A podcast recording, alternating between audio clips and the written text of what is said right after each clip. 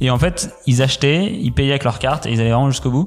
Et juste après qu'ils aient acheté et qu'ils aient payé avec leur carte, ils recevaient un mail, on leur disait, en fait, c'est juste un proto. Euh, soit on vous rembourse intégralement parce que c'est juste un proto et merci, euh, c'était pour un test, nanana. soit on vous rembourse 40 euros, donc sur les 60 et vous payez que 20, et on vous envoie euh, le prototype. Et le prototype, c'était une espèce de boîte noire carrée, immonde, avec un fil trop court. Bienvenue dans la galère, le podcast qui raconte comment les entrepreneurs des plus belles startups se sont débrouillés pendant les premiers mois de leur aventure. On y parle des galères du début, de la débrouille, des petites astuces pour convaincre les premiers clients et de tous ces détails qui font la différence entre le succès et l'échec d'une entreprise. Je suis David Flack, cofondateur de Start the Fuck Up, le studio d'innovation qui aide les entrepreneurs et les grands groupes à lancer des startups. Pour en savoir plus, rendez-vous sur www.stfu.pro. Si vous aimez ce qu'on fait, pensez à vous abonner à la galère pour ne pas rater la sortie du prochain épisode et à nous donner 5 étoiles sur Apple Podcast afin d'aider d'autres personnes à découvrir l'émission. Bonne écoute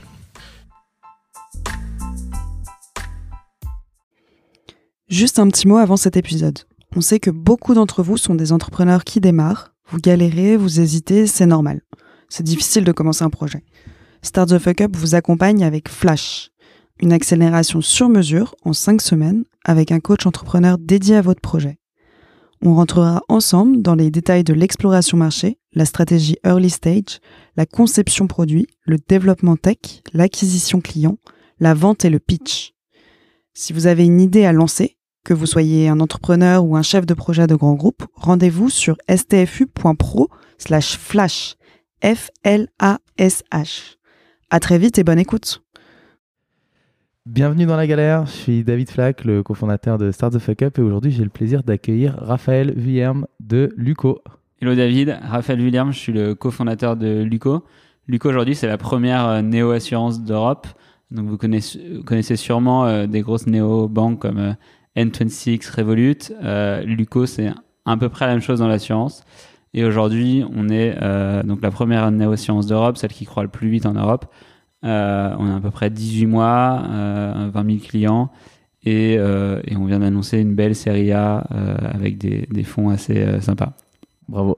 Félicitations déjà pour, euh, pour cette levée. Et donc du coup, euh, Raphaël, comme tu sais, l'objectif euh, du podcast, c'est que tu nous racontes un peu ta vie euh, d'entrepreneur parce que avant Luco, tu fait euh, d'autres boîtes. Est-ce que tu peux nous raconter euh, la première? Bien sûr. Donc je vais être assez rapidement avant Luco, j'ai fait euh, deux boîtes.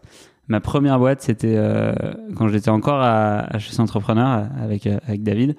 Euh, j'ai euh, Ouais, On a fait HEC Entrepreneur ensemble, Voilà. on peut le dire. c'est bien de le dire. euh, Comme Julie Pomelet avec un qui on a fait aussi un podcast. consanguinité dans, dans ce podcast. J'ai commencé par monter ce qui s'appelle un Vertically Integrated Food Delivery. Donc ça ressemble beaucoup à ce que fait Frishti aujourd'hui ou, ou Foodcherry. C'était avant Frishti. et c'était un an et demi avant eux, donc on était les premiers en Europe à, à bosser sur le sujet. La petite histoire, c'est que c'est, c'est, euh, on a eu l'idée euh, en creusant et en cherchant des idées de, de start-up. Euh, et on, s'est renseigné sur ce qui se faisait euh, en Europe, aux États-Unis. Et en l'occurrence, il y avait une boîte assez proche de ce qu'on voulait faire euh, qui existait déjà aux États-Unis, euh, qu'on a rencontré no- notamment. Mais à la base, c'est une idée qu'on a eue nous proprement et qu'on et qu'on a, qu'on a benchmarké et après essayé d'exécuter en France. Euh, c'est une aventure qui a duré à peu près euh, huit mois de, de vraiment commencer à bosser dessus de manière sérieuse à, à, à l'abandon du projet. Euh, et je peux, je peux aller un peu plus en détail dessus, bien sûr. alors, moi, j'aimerais que tu nous racontes les tout débuts. Donc, il faut savoir qu'à la fin d'HEC Entrepreneur, on a un projet perso qu'on peut creuser. Il me semble que tu avais commencé à le creuser à ce moment-là, mais entre le moment où tu as dit OK, on va euh, copier ce, ce modèle et, euh, et le moment où tu as fait la première vente, il s'est passé quoi? Est-ce que tu peux nous raconter euh, Donc, étape par étape? Donc on avait une idée et qui n'était pas pour le coup euh, une copie pure de- du modèle américain, mais la première chose qu'on a fait, c'est valider la faisabilité logistique du projet. Donc je, je me souviens. Donc ce qu'on faisait, c'était une carte qui changeait tous les soirs et on livrait une carte avec seulement trois plats et on livrait rapidement des plats euh, sains, frais et bons, euh, faits pour être mangés. Euh, à l'époque, quand j'ai commencé à bosser sur le projet, je connaissais pas Allo Resto, il n'y avait pas Deliveroo, il n'y avait pas Foodora, il y avait encore moins Frishti. Y avait, voilà, si vous vouliez commander de la bouffe, c'était des sushis et de la pizza et, éventuellement, pour ceux qui faisaient du conseil en strat ou de la banque d'affaires, ils connaissaient Allo Resto et ils commandaient aux tailles du coin. Mais c'était, comme ça que ça marchait à l'époque. Et donc, la première chose qu'on a fait, c'est rencontrer des professionnels du secteur, des gens euh, qui connaissent euh, la restauration, la restauration rapide. Euh, je me souviens qu'on était allé voir des mecs de Domino's et genre un franchisé Domino's. On avait même essayé de bosser pour lui pour faire une soirée de, pour faire des pizzas livrées et, et comprendre quel a été le problème d'un, gérant, de Domino's. Donc le plus gros problème d'un gérant de Domino's, c'est de gérer ses livreurs et, et cas t'as sociaux fait- entre guillemets. T'as fait livreur de pizza ou t'as Non, fait du coup, on- gérant d'un Domino's Ça, faisait, gérer ça faisait partie des trucs qu'on, a voulu faire et qu'on aurait, on aurait adoré faire. Finalement, on n'a pas pu le faire. Hum. Euh, parce qu'on a avancé plus vite. Et, euh, finalement, c'était peut-être pas forcément nécessaire. Mais on a commencé par rencontrer euh, des mecs voilà, qui géraient euh, soit de la restauration rapide, soit de la livraison. On avait rencontré des mecs de, de Cogent, des traiteurs. Voilà, Euh, juste comprendre euh, qu'est-ce que c'est la restauration et comment ça marche. Et je me souviens à, un moment, à ce moment-là, il y avait un truc super intéressant c'est qu'il y avait une nana qui était un peu une experte de la food et je sais pas quoi. Elle nous disait mais c'est pas possible logistiquement de, livrer des plats. Quand est-ce que vous allez euh, les mettre dans les plats? Est-ce que vous allez mettre quand les plats chauds ou froids ou machin? Et, et nous on lui répondait, mais ça marche aux États-Unis logistiquement. Donc physiquement, si ça marche aux États-Unis, ça devrait marcher en France. Euh, et- et peut-être que le marché marche pas. Est-ce que pour des raisons marketing, pour des raisons business, ça peut pas marcher? Mais si la logistique marche aux États-Unis, ça devrait marcher en France. Et là, elle nous disait, mais non, mais c'est pas possible, la qualité, elle sera pas bonne, je sais pas quoi. Donc la première chose qu'on a fait, c'est d'essayer de dire déjà, est-ce que logistiquement, euh, on pouvait euh, livrer des plats et faire en sorte que les gens commandent un truc un peu en last minute et qu'ils reçoivent des trucs? Donc on, je me souviens, on a, on a, on a fait euh, un, un menu unique qu'on a fait avec nos idées à la con, comme si on faisait un concours cuisine, quoi. Donc, Toi qui cuisinais? Ah non, le, plat, c'est toi qui l'as cuisiné. On, on a fait le menu euh, et, et on a essayé de chiffrer le coût de ce menu, euh, les, les food costs et tout, combien ça nous coûtait. Euh, on a chopé une carte métro pour aller acheter ça en gros euh, chez métro. Je me souviens que c'était un tartare de thon. Euh, Ah, En plus, t'as un, pris des un risques. truc un peu stylé. T'as- Et t'as pris des risques parce que t'as de tout, s'il est pas Eh, prêt, fa- c'est terminé. fallait pas le louper. Et après, il y avait un risotto, je sais pas quoi, avec des champignons un peu, un peu, un peu sympa. Et je sais pas, un dessert à la con. Et, euh, et donc, on, on s'est dit, bah, faut qu'on fasse un truc un peu bon. Donc, on a essayé de trouver un chef. Euh, pour nous accompagner, mais, mais les chefs, euh, bah, ça coûte cher, euh, et donc on n'avait pas, pas beaucoup d'argent. Et donc on a trouvé euh, via, le- via un pote, son cousin, euh, je sais pas quoi, qui était chef dans un truc. Et donc il nous a dit, bah, on l'a rencontré, on lui a vendu le truc, il a fait, bon, c'est un peu chelou, mais ils ont l'air sympas, donc je vais les aider. Et, euh, et donc, euh, on, avait, on avait fixé un rendez-vous au chef, genre, à, je sais pas, 19h pour commencer à, à livrer à 20h30, un truc comme ça. Et donc, euh, nous, on a fait le menu avec lui, rapidement, un truc qui devait être assez simple. Et on allait chez Métro, et on avait notre gros caddie, un peu comme tu fais une soirée avec des potes et tu vas acheter de la bouffe, quoi. Et le but, c'est de livrer 50 personnes, je crois. Euh, on avait loué une Vespa, il n'y avait pas City Scoot, il n'y avait pas euh, Coup et tout ça, donc on avait loué une Vespa. 5 ans. C'était il y a 5 ans. Ouais. On dirait que c'était au siècle dernier. c'était chelou de se faire livrer. Alors, moi, c'était. Et on avait acheté, on avait chopé un Shopify euh, un peu tout fait, comme un e-commerce tout fait. Donc, Attends, ça, ça, ça, c'est intéressant parce que Ouais. il faut, il faut expliquer aux gens euh, que quand tu lances un système de e-commerce, la food tech c'est une sorte de e-commerce, sauf que ton plat tu l'achètes quoi. Il n'y a pas de stock, en tout cas pas de stock long terme. Mais du coup, il n'y a pas besoin d'aller voir des agences de dev.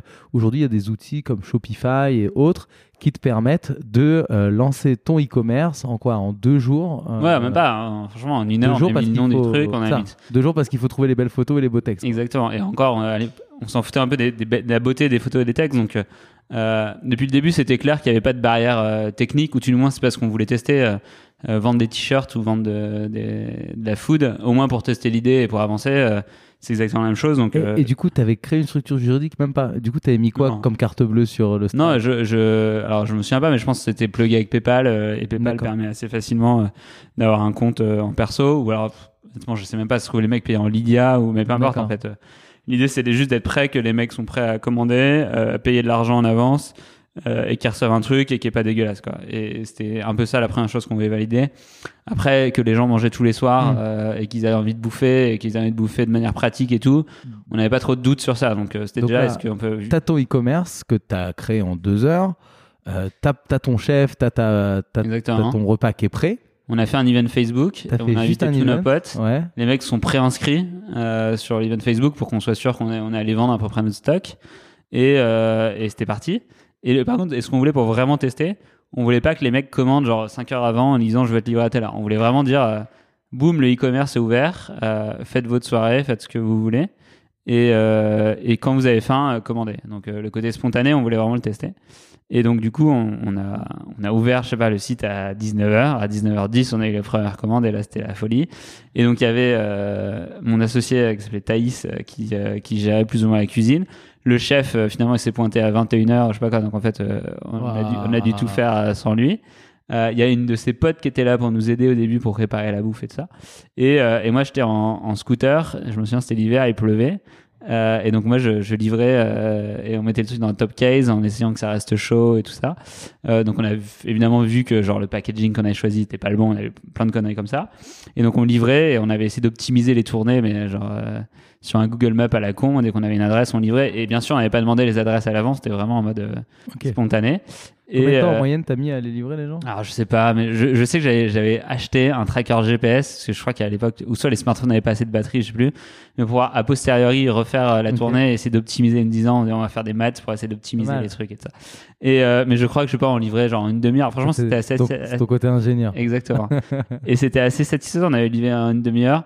Et juste à un moment pendant le pic, genre à 20h45, quand tous les Français bouffent, et ben là on avait trop de commandes d'un coup, donc en gros on avait dû prendre la caisse euh, de, de, en plus du, petit scooter où j'étais le seul livreur, on avait pris une voiture pour aller livrer des trucs en plus.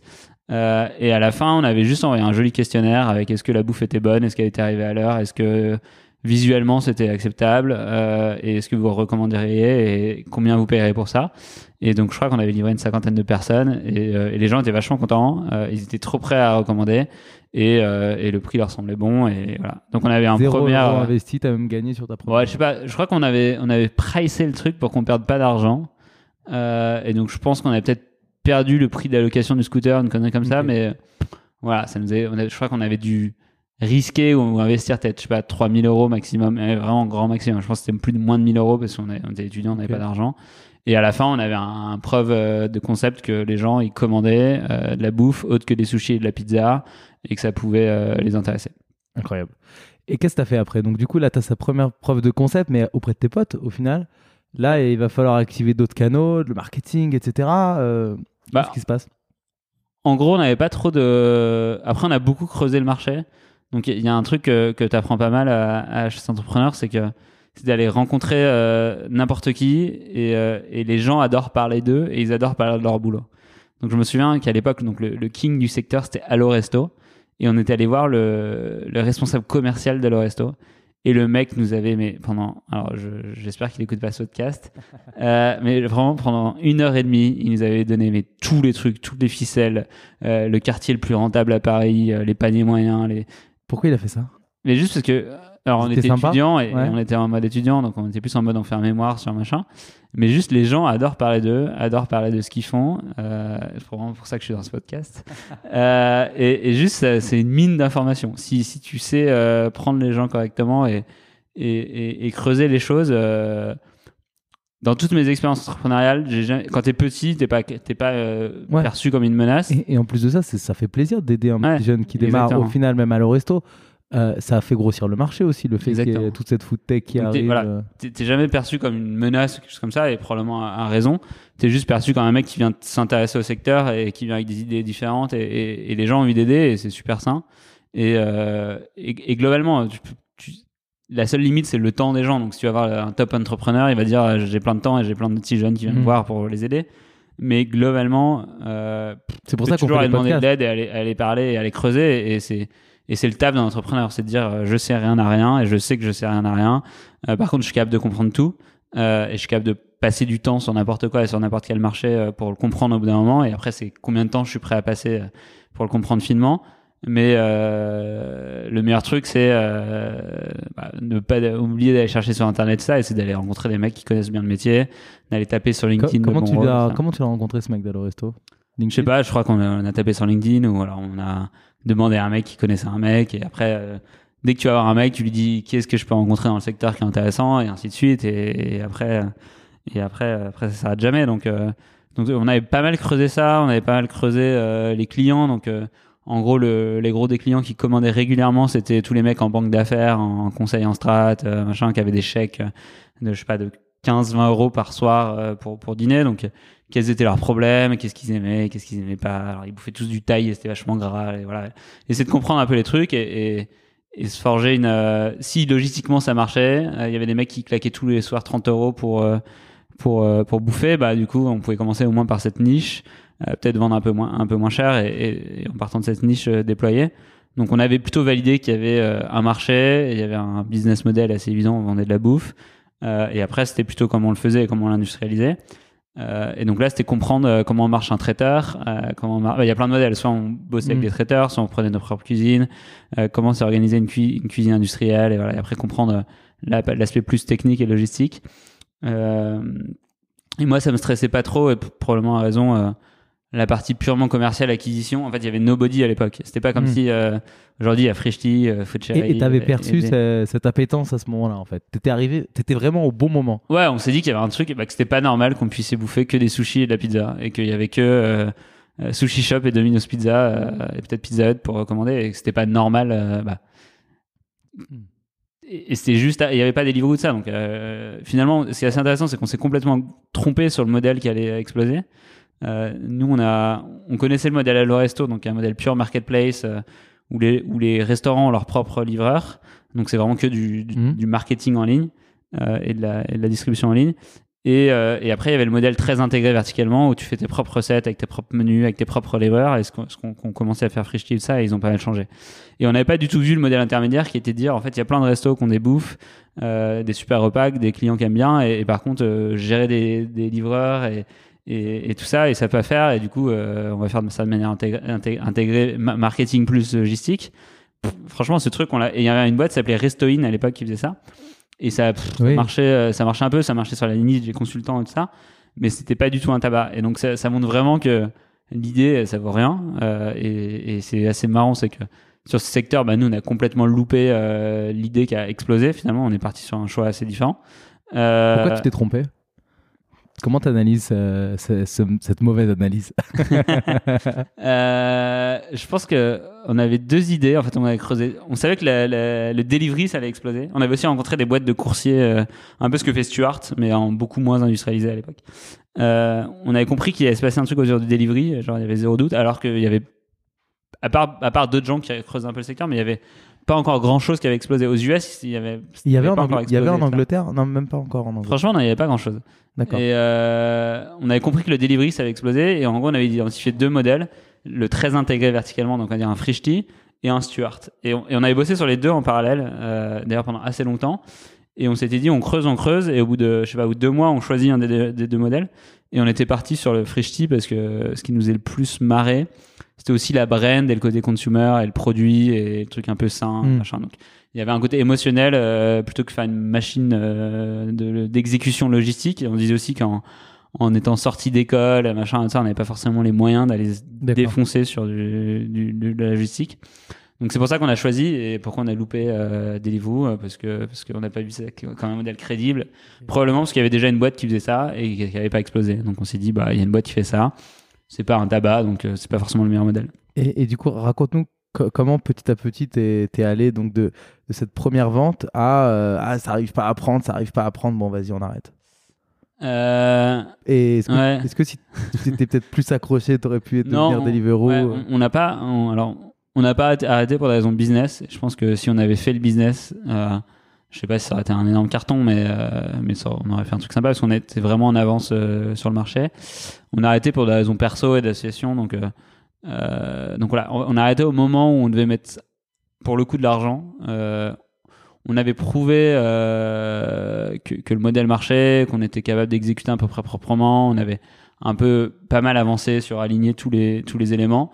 Et là, il fallait mettre, je sais pas, 100, 100 000 euros, peut-être peut-être même juste 50 000 euros, mais il fallait commencer à mettre vraiment de l'argent. Euh, et, euh, et on avait des problèmes d'association et on a arrêté à ce moment-là. Donc, euh, pour le coup, on n'a pas arrêté. Pour, on n'est pas mort de faim au moment d'arrêter. C'est juste qu'on est, on n'a pas eu le courage où il n'y avait pas tous les éléments alignés pour pour mettre l'argent et pour continuer. Ok, et mais du coup, cette expérience, malgré l'échec, elle t'a quand même laissé un goût d'inachevé. Parce que Ouais, juste après, t'as remonté, enfin, t'as pas vraiment remonté, mais t'as rebossé comme Ouais. fondateur euh, em- embauché. euh, Ouais. Alors en fait, au boîte. même moment, il y avait, il y a, bah, juste à- au moment où on a arrêté, il y a Rocket Internet, donc il y a un grand groupe euh, allemand dont le modèle c'est de copié des boîtes américaines avant les Américains dans le reste du monde. C'est eux qui ont fait Zalando, Foodora, Jumia, donc il y a un Amazon en Afrique et ce genre de choses. Et, et à ce moment-là, j'ai appris qu'ils bossaient sur le même modèle que nous. Euh, depuis euh, avec, avec l'argent de Rocket. Donc l'argent de Rocket, ça veut dire euh, 10 millions pour commencer. euh, euh, ils prennent des anciens consultants et, ils bourrinent comme des porcs. Et donc, euh, je trouvais que c'était intéressant de, poursuivre euh, l'idée et la vision que j'avais avec beaucoup d'argent et des mecs qui, qui faisaient ça sans, sans trop tortiller. Euh, et donc, j'ai appris qu'ils bossaient là-dessus. J'ai contacté les mecs et, je les ai rejoints euh, très tôt. Et euh, je les ai contactés le jeudi et le lundi, j'ai bossé chez eux à Berlin. Donc, euh, Très. C'était euh, ouais, c'était très rocket et c'était des, des choix de vie un peu rapides.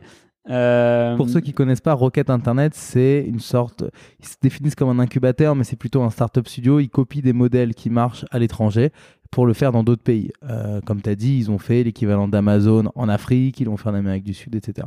Et donc, toi, c'était le modèle finalement de Deliveroo. euh, c'était un nouveau modèle Non, non, c'était le, modèle euh, intégré verticalement. Donc, c'était un frishti, on va dire, avant l'heure. Il avait pas copié celui-là Ce modèle? Bah, ils l'ont fait, ça s'appelle Eat First. Euh, finalement, ça n'a pas du tout marché comme on voulait. D'accord. Mais euh, ils étaient exactement euh, au même point où on en était. Même ils avaient commencé plus tard que nous. Sauf qu'ils avaient l'argent de Rocket, donc ce, qui, ce qui changeait pas mal de choses. Et, et du coup, je, je connaissais bien le. J'avais quand même beaucoup creusé le sujet, donc ça me plaisait pas mal de continuer le, le- le projet auquel je croyais. Et avec l'argent de Rocket, avec la, la force de frappe de Rocket. Donc je trouvais ça assez intéressant. Et, et quand- rapidement, quand je les ai rejoints, on se tenait un peu par les. On a compris. Euh, parce que, en gros, euh, moi j'avais le réseau et, et, et les, et les, ouais, le moyen de le faire à Paris. Et eux, ils connaissaient assez, moins- plutôt moins bien que le, le, le- le projet que moi. Donc, mon, ma première idée, c'était de dire va chez Rocket, fais plein de conneries, avec euh, notamment logistique et tout ça avec leur argent. Apprends, euh, fais le, le guidebook et, et reviens en France éventuellement avant eux pour le faire. Finalement, l'idée, le projet, c'est de revenir en France avec eux. Et finalement, on n'a jamais déployé le modèle. On a lancé Londres et Berlin. On a fermé, euh, on a fermé Berlin et, et aujourd'hui la, la boîte existe toujours à Londres, mais c'est pas du tout euh, ce qu'on voulait faire euh, là-bas. Donc je suis resté un peu, un peu moins d'un an chez Rocket et je vais pas trop aller dans le détail. Et ensuite, tu abandonnes la food tech pour la fly tech. Ouais.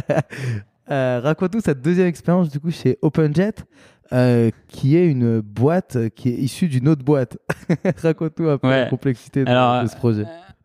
OpenJet, c'est une, euh, donc le business, c'est un, une sorte de Uber du jet privé, ou si on veut être vraiment précis, c'est un la fourchette du jet privé. Donc c'est, on fournissait un, ERP, donc un logiciel de gestion, euh, en SaaS à des opérateurs de jet privé pour venir gérer le planning des pilotes, la maintenance des avions, leur devis, leur réservation et tout ça. Donc toutes les activités, toutes les opérations d'un, d'un opérateur de jet privé euh, dans un logiciel. Euh, et un Et- opérateur C'est une époque où il n'y avait pas de logiciel. C'est ça, tu dois passer par des courtiers aujourd'hui pour prendre un jet privé. Ouais, en fait, il y avait déjà des logiciels et il y en a, il y en a, il y en a toujours. euh, et la vision qu'on avait, elle a toujours pas été matérialisée. Donc il y a une boîte aux US qui fait ça avec euh, énormément d'argent, énormément de techno pour faire ça, mais c'est un truc très très dur, donc technologiquement. Et donc c'était, ils utilisaient notre logiciel pour gérer toutes leurs, leurs opérations. Et comme on avait, ils utilisaient notre logiciel, on avait accès à toutes leurs données.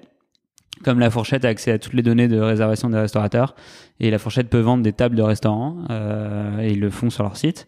Euh, ils ont commencé par ça, la, fourchette, par gérer euh, les tables des restaurants et, la partie opérationnelle des restaurants avant de faire de la commercialisation de tables. Euh, et ben nous, on faisait pareil, on commercialisait après des, des vols en jet privé, en direct, avec des partenaires et tout ça. Et donc on est venu me chercher, on m'a proposé de reprendre la boîte. Il y avait un bout de logiciel qui tournait, un PowerPoint avec euh, des jolis euh, slides sur une grande vision euh, pour ré- ré- révolutionner l'industrie de jet privé. Deux fondateurs opérationnels qui partaient, qui étaient aussi de, de, de, Ouais. promo HEC, et, et deux fondateurs non opérationnels qui, avaient un, qui avaient une compagnie de jet privé. Et donc ces mecs-là sont venus me chercher, euh, m'ont proposé de reprendre la boîte. Très HEC hein, comme projet. Très consanguin. Exactement. Ils sont venus me chercher, m'ont proposé de reprendre la boîte avec euh, genre euh, la majorité des parts, un salaire un peu un peu élevé et et sur le papier c'est le truc parfait quoi. C'est dans l'industrie de jet privé, t'as un bureau à New York.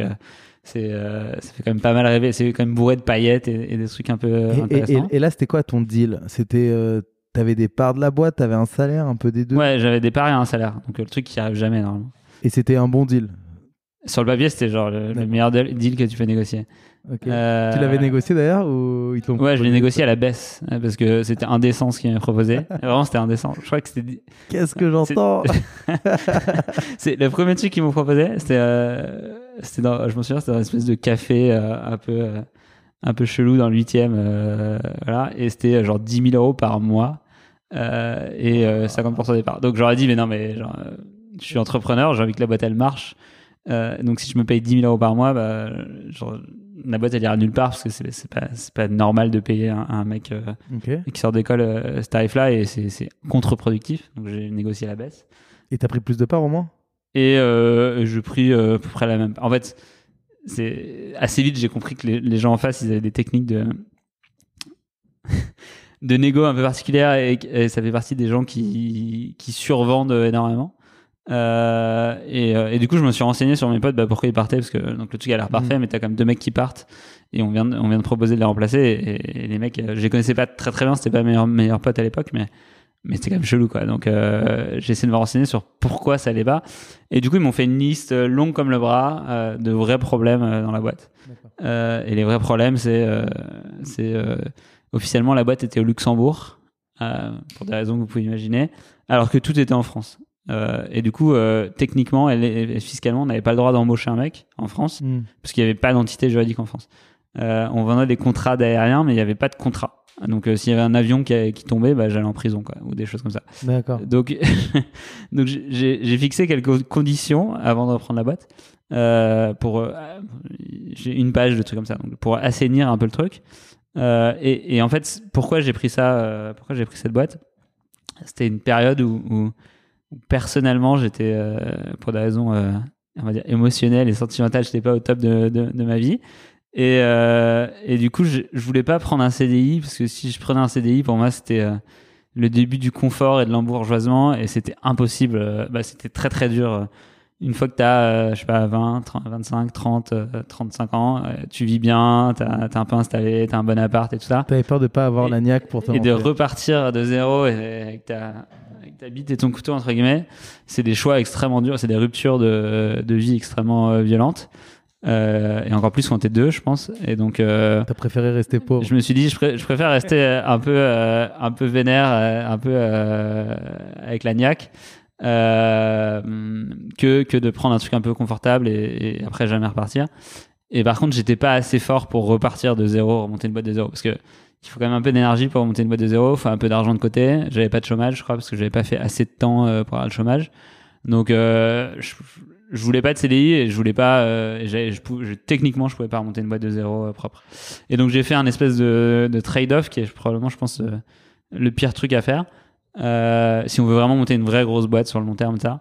Euh, j'ai dit bon, j'accepte que euh, je j'ai pas les conditions parfaites, c'est-à-dire une association super clean avec des, gens en, qui j'ai totalement confiance. J'accepte ça, mais du coup j'ai le corollaire, c'est que j'ai une sorte d'entrepreneuriat en kit où il y a déjà un salaire, il y a un début de produit, il y a déjà un marché, il y a un truc qui existe, et je pars pas de zéro avec juste mon ordi, ma, feuille, mon document Word, et, et- et c'est parti quoi. Du coup, euh, du coup, c'était sympa parce que euh, il y avait déjà de l'argent.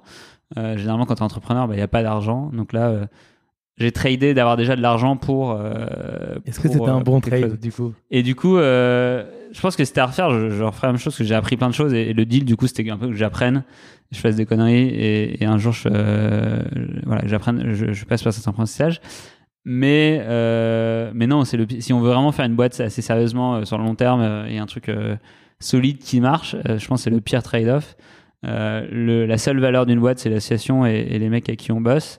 C'est la seule constante au cours de, la boîte. Tout, le produit, le marché, tout va changer. Et donc, si on part avec un, problème à ce niveau-là, c'est comme, je sais pas, c'est comme faire une randonnée et, accepter de, parce qu'on n'a pas assez d'argent, il faut absolument qu'on parte, je sais pas, de mettre une tongue et l'autre d'être pieds nus. euh, Hmm. bah, au bout du, du bout du centième kilomètre, euh, on, on l'a pas oublié le choix de départ et, et c'est un espèce de boulet qu'on traîne toute sa vie. Euh, et en fait, tous les mauvais choix et tous les raccourcis un peu de départ, euh, on les on les on les paye euh, dans la suite des, des, des voyages, du voyage. Et donc, par exemple, c'est comme euh, prendre un mauvais investisseur. Euh, quand on sort euh, d'HS Entrepreneur, il y a plein de, de vieux entrepreneurs euh, un peu tunés euh, qui viennent et qui disent ouais viens bosser avec moi on va faire un projet. Et, et puis euh, puis j'ai des bonnes idées j'ai du réseau donc je vais je sais pas je vais te lâcher je vais te lâcher 20 000 euros ou 50 000 euros et et puis tu vas bosser sur mes trucs. Et puis du coup je te demande juste 20-30% de la boîte en échange. Et en fait c'est impossible de réussir une boîte avec ça parce que tu as 20-30% du capital qui sert à un mec qui qui était pertinent pendant, pendant deux mois. Mhm. c'est comme Alors- tous les mecs qui te proposent de prendre de l'equity contre des conseils. Euh, Ok, le mec est super pertinent et t'as l'impression qu'il va te débloquer ton deal et que c'est grâce à lui que tu vas faire ta boîte de ouf.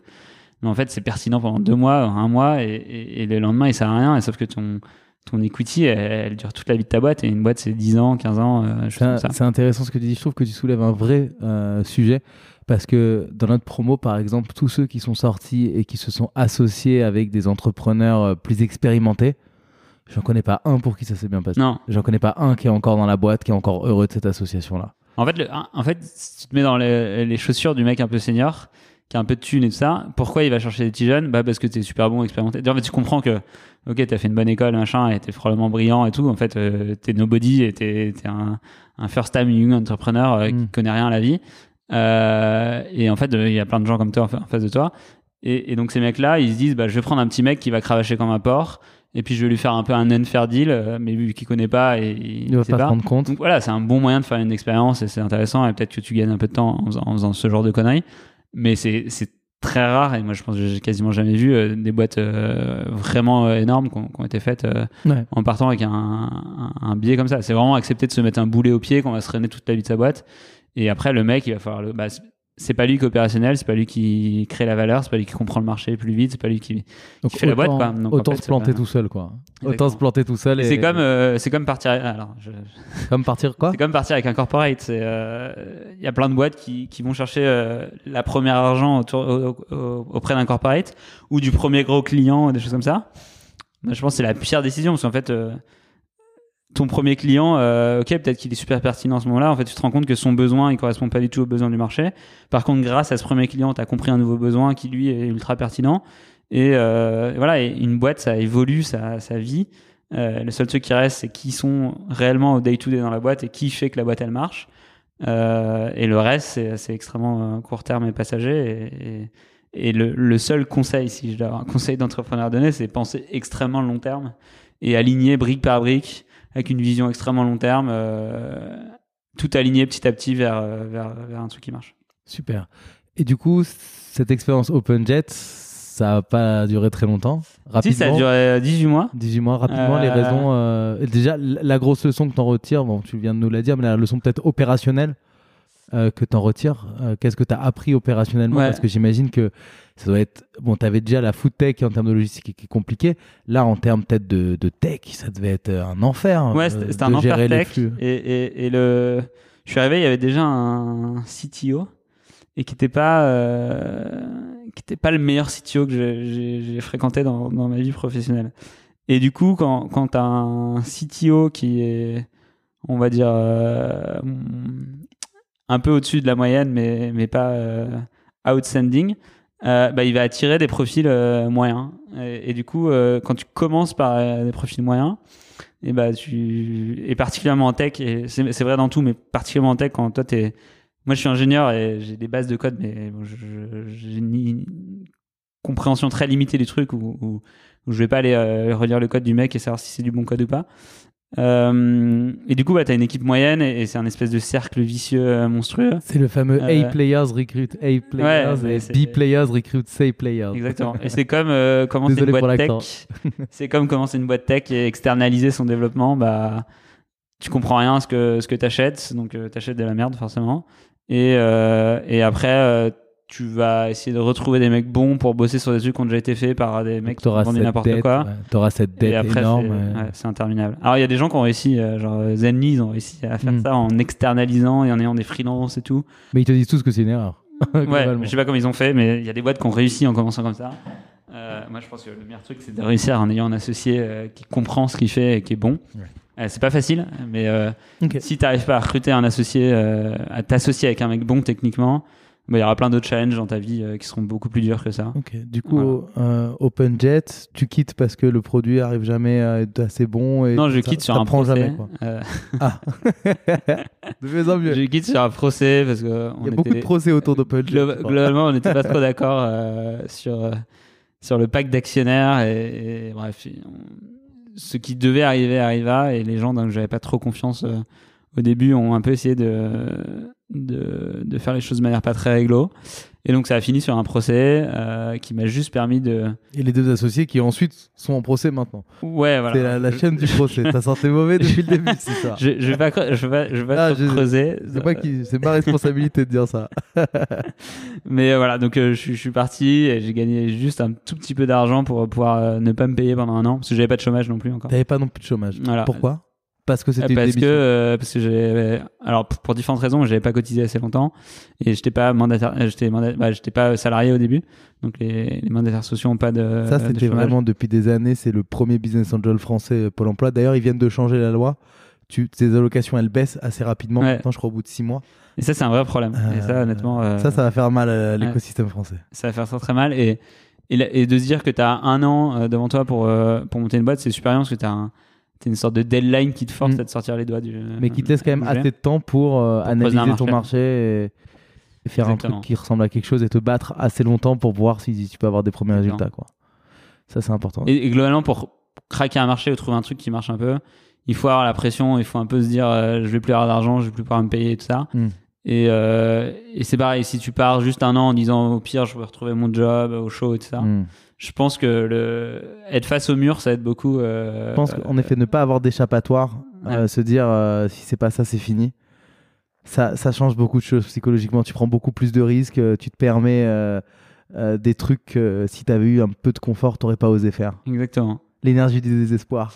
Exactement. Et peut-être, bah, c'est le, du coup, c'est le cas sur Luco. Euh, Raconte-nous alors le moment que tout le Ouais. monde attend, tous les auditeurs attendent, ils disent on s'en fout de ces histoires.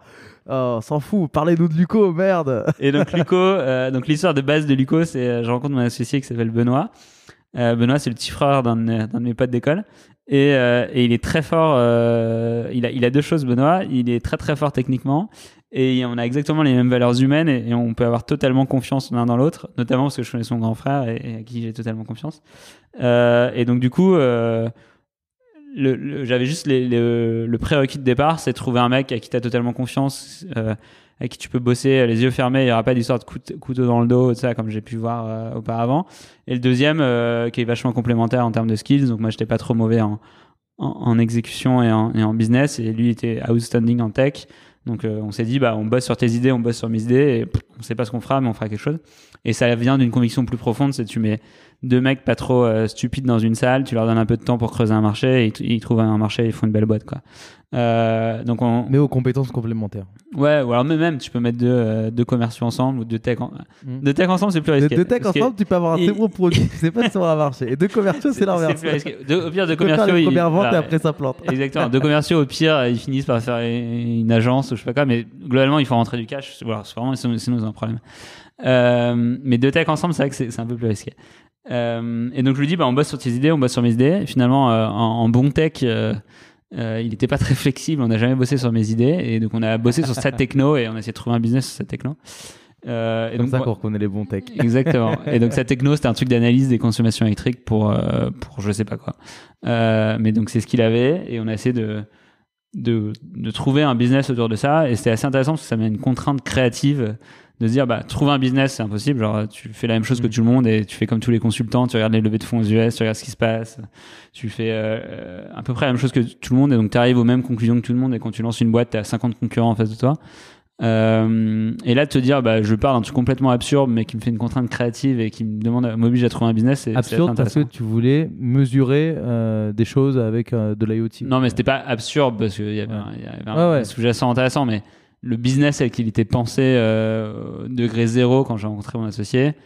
C'était quoi ce business? Raconte-nous. C'était euh, donc c'était un petit boîtier qu'on colle sur son compteur électrique qui analyse la consommation électrique en temps réel et qui vient aider les gens à réduire leur consommation électrique. En gros, il t'envoie une notif. euh, Salut, Ouais, euh, là, euh, ton eau chaude, t'as déconné. Tu prends pas un bain ce soir, tu prends une douche. Quoi.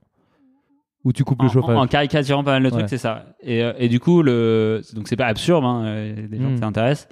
Mais, euh, mais donc c'est du hardware en B2C, donc c'est du consumer électronique. Plus un problème qui est pas forcément. Pas euh, top of mind dans la vie des gens. Donc ça fait beaucoup de nice to have. Donc c'est comme euh, les gens qui vendent des, je sais pas, des réveils olfactifs ou des choses comme ça. Apparemment ça marche, mais, mais euh, c'est voilà, c'est quand même C'est un marché de niche. c'est quand même dur de faire une très grosse boîte et qui marche vraiment bien sur ça. Et Là, toi, à ce moment-là, tu voulais créer une très grosse boîte.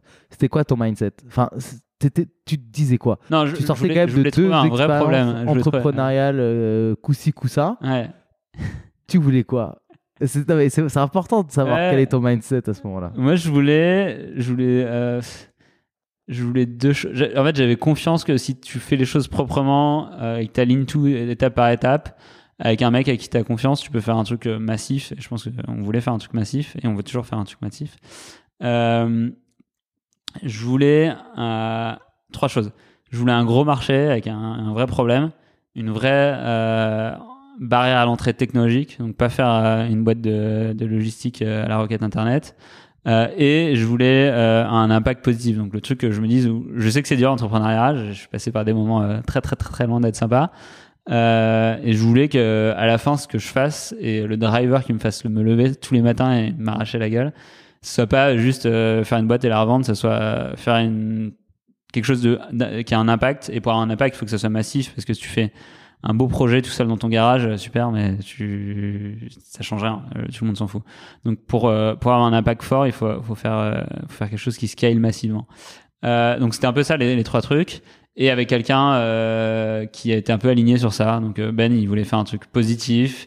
Euh, qui était énorme et il est très optimiste et très rêveur donc euh, on s'est permis d'imaginer des trucs euh, un peu folles donc voilà c'est le point de départ après Donc là, après, tu, lan- après, tu, lances ça. Donc là, je me rappelle, tu avais créé un site, tu avais contacté un peu ton, ton premier cercle. Moi, je me rappelle, j'ai reçu un petit mail Salut, viens liker ma page Facebook, tout ça, tout ça. Donc là, t'en es là avec ce projet. euh, quel- Déjà, donc tu as fait un petit site en, en un jour, quoi. Ouais. euh, C'est très facile. Il y avait quoi derrière? Enfin, quel était ton, ton, ton produit? T'avais Combien de temps t'avais mis à développer ce, ce, ce petit euh, objet embarqué? Ouais. Euh, Vas-y, raconte-nous. Donc, donc là, en fait, on avait, on avait toujours pour idée de dire on, on va pas faire du B2C et vendre des boîtiers à des gens, parce que c'est très mauvais business model. On va vendre ça à des grands groupes, hein, donc des assureurs, des fournisseurs d'énergie, des télécoms. Euh, et en vendant ça à des grands groupes, euh, c'est génial, on va faire des contrats de millions d'euros euh, et on va les taper Direct. millions de clients super rapidement, parce que bon, les assureurs, ils ont des millions de clients, les fournisseurs d'énergie, ils ont des millions de clients. un et- assureur et tu seras et millionnaire. voilà, et le B2C, c'est la, le B2C, c'est la merde. Alors, on va faire du B2B2C avec des blue chips, donc des grands groupes. Et ça va être trop facile. Et je connaissais pas évidemment les grands groupes et j'ai jamais fait du B2B et encore moins avec des grands groupes. C'est comme moi quand j'ai commencé, euh, j'ai voulu vendre des formations. Tout le monde me dit Mais tu vas voir, les formations c'est facile, c'est autofinancé par l'État, t'as juste besoin de te ramener, le mec t'achète, euh, il paye pas, il s'en fout, alors que pas du tout. Et bah, c'est en ayant des, des- Boum. des idées préconçues euh, un peu folles euh, qu'on fait des trucs euh, sympas. Donc, euh, donc voilà, je me suis dit, bah, ça, ça va être beaucoup plus facile que de vendre un par un à des, des petits mecs. Donc euh, faisons du B2B2C avec des grands groupes. Et vu qu'on s'est vite quand même rendu compte que le B2B2C avec les grands groupes, ça prenait un peu de temps et que les mecs, ils bougeaient quand même pas très vite. Et que si t'arrivais avec juste des jolis slides et, et- et des jolis slides, euh, ça marchait pas. Donc il fallait leur montrer des trucs un peu concrets, des retours utilisateurs, de genre de, Que les gens le veulent, quoi. ils étaient pas si stupides que ça, les, les grands groupes, euh, même s'ils étaient prêts à acheter beaucoup de choses n'importe comment, mais ils avaient quand même un peu de maturité euh, à l'époque. Et donc, on, on a fait deux choses. On a fait du B2C ou essayé de faire du B2C pour avoir un produit, des utilisateurs et un retour utilisateur. Et ça nous a paru évident depuis le début que c'était pas en bossant avec des, grands groupes qu'on allait pouvoir aboutir à un produit euh, grand public euh, bien fait. Donc il fallait bosser en direct avec l'utilisateur pour avoir des retours. Et, euh, et en même temps trouver un business model qui pouvait pas être le grand public. Donc on a fait les deux en parallèle. Donc mon associé Ben, il s'est focusé sur faire un truc qui marche. Donc euh, on connaissait, on- nous on était une boîte de data. On se disait on va faire de l'IA euh, sur les consommations électriques, ça va être génial. Donc euh, on va faire de l'IA des super algos. Sauf qu'en fait on n'avait pas de data. Donc euh, il a commencé par faire un, un boîtier hardware pour faire des data. Et le hardware pour une startup c'est le pire truc qui peut exister. Genre c'est incroyablement compliqué, incroyablement long. Il faut beaucoup d'argent, non, à mettre en amont? Il faut de l'argent, c'est des cycles d'itération de 6 mois quand tu un software. T'es allé voir des entrepreneurs justement dans le hardware, des Fred Potter, des mecs comme ça. Ouais, On allait voir des Fred Potter et de ça. On, on le connaît plutôt euh, pas trop mal, Fred Potter. ouais. Euh, et Fred Potter, c'est euh, le mec qui va te défoncé. Euh, tu vas le voir avec une idée hardware grand public, machin, il te défonce la gueule. Ok. Probablement avec raison, parce qu'en fait, lui, c'est un des rares mecs qui a réussi. Et donc, il est passé par des, des traversées du désert. Et c'est pris, c'est- j'imagine pas le nombre de portes et de Donc, problèmes techniques qu'il s'est pris. Fred Potter qui a vendu sa dernière boîte à Legrand, hein, qui est spécialisé vraiment dans le hardware euh, en B2C, donc pour les, euh, pour les particuliers, et qui va vendre des petits boîtiers pour mesurer ta consommation, etc. etc. Ouais, il fait pas mal de choses comme ça et, et il a, je pense, un des plus durs business euh, qui, a, qui- qui a été exécuté, qui a été sorti. Et donc il est passé par ça, donc il est très honnête et il aime beaucoup aider. Et donc du coup, bah, il, il te renvoie la dureté du business que tu essayes de faire dans la gueule, donc c'est pas Et- très agréable, mais, ouais, mais c'est très utile. C'est finalement, ouais, c'est ça. Nous, on fait un peu pareil quand on fait du pro bono et qu'il y a des entrepreneurs qui viennent nous voir. On leur dit, viens, en revanche, euh, on va te dire tout ce qu'on pense et on va te mettre face à tes contradictions. Et, et c'est vrai que nous, on considère que c'est le meilleur cadeau qu'on puisse lui faire, c'est de lui dire la vérité parce que la réalité, elle sera pas plus euh, sympa avec elle Exactement. si on lui a En fait, tu gagnes beaucoup de temps à avoir un mec qui dit euh, entre guillemets tes quatre vérités. Ça veut pas dire qu'il faut le prendre au pied de la lettre. Euh, et évidemment, euh, il n'y a pas un son de cloche et il faut jamais prendre tout comme argent comptant. Et, et quand tu tu t'interroges 100 mecs, bah, les 100 mecs vont avoir un avis différent et à la fin, c'est à toi de faire ta synthèse et de construire une conviction. Mais euh, par contre, euh, plus les mecs est violent et plus t'envoies des trucs dans la gueule euh, de manière constructive mais franche, plus tu gagnes du temps. Donc en effet, on avait rencontré Fred Potter et, des mecs comme ça. Et on savait que c'était dur, hein, il y avait zéro souci. Mais bon, on, est, on, était, on était très confiants et on disait qu'on allait être meilleur que les autres. Euh, et donc on a essayé de faire le hardware. Euh, Elle, est- elle est importante cette naïveté, je trouve, de l'entrepreneur. elle est Sans- indispensable. sans- quand tu la pousses trop, c'est dangereux. Mais c'est important de se dire, ok, euh, moi je peux le faire. C'est une sorte d'ego bien placé. Tu vois, il y a l'ego mal placé qui est de pas écouter les Fred Potter qui te disent tu fais de la merde, et il y a l'ego bien placé qui est de dire ok, il m'a dit que je fais de la merde, mais comme je suis intelligent, je vais réussir à retourner le truc en ma faveur. Ouais, elle est, elle est là toute la dualité et la difficulté de l'entrepreneur, on va dire pré-market fit entre guillemets. Hmm. C'est qu'en gros, tu es tout seul avec ton bâton dans le désert et, euh, et tu dis qu'il y a un oasis, un endroit, mais en fait, euh, tu peux aussi mourir dans le désert avec ton bâton. Euh, et, et- et à quel moment tu continues à marcher, à quel moment tu fais demi-tour, à quel moment tu changes de direction? Mais en fait, personne ne sait, personne n'a la bonne réponse. Euh, la, la seule bonne réponse, c'est la décision que tu prends. Et euh, tu es tout seul avec toi-même et c'est extrêmement difficile. Et c'est probablement, je pense, la, un entrepreneur qui a trouvé son marché, qui exécute et tout. Entre guillemets, c'est facile. Quoi. Alors, et après, il y a le mec qui a trouvé un demi-marché et qui galère et qui dit, bah, ok, il galère comme un chien, sur un- où le reward possible, il, il est relativement petit. Mais, euh, mais le plus dur, c'est quand tu es tout seul avec ton bâton au milieu du désert et tu sais pas ce qu'il faut que tu fasses. Et c'est ça, la, la- en fait, tous les entrepreneurs sont passés par là. Euh, et et c'est là que tu fais la différence, c'est que tu vas plus loin dans le désert, un endroit où personne n'est jamais allé, et, et là tu découvres un oasis plus sympa que les autres, mais tu es obligé de passer par cette phase, et c'est en même temps la phase la plus dure, la plus désagréable, et la plus... euh, C'est la plus désagréable, mais c'est celle où C'est là que tu fais la valeur, c'est... ça, et c'est celle où quand quand tu y arrives, euh, limite elle te manque un peu. Ouais. Non, euh, de loin. Voilà, par là, fait trois fois. De loin. Voilà, fait trois fois. Honnêtement, moi, c'était un peu genre, vu que c'est ma troisième boîte, euh, bah après, socialement, ça devient compliqué, quoi, parce que, Hmm. en gros, j'avais donc, j'avais, je sais pas, 27 piges.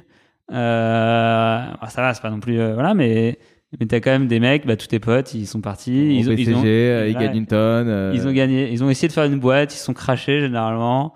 Bon, bah voilà, après ils ont pris un job un peu confortable, ils se mettent bien, ils commencent à acheter des apparts et tout, voilà. Hmm. Et toi, t'es là, t'es, t'es encore le mec qui s'arrache. ouais, Et- il y a ta mère qui t'appelle un mardi après, me dit Tu fais quoi? Mais tu crois que je fais quoi, maman? Je travaille. ouais, ça m'est arrivé plusieurs fois. Exactement.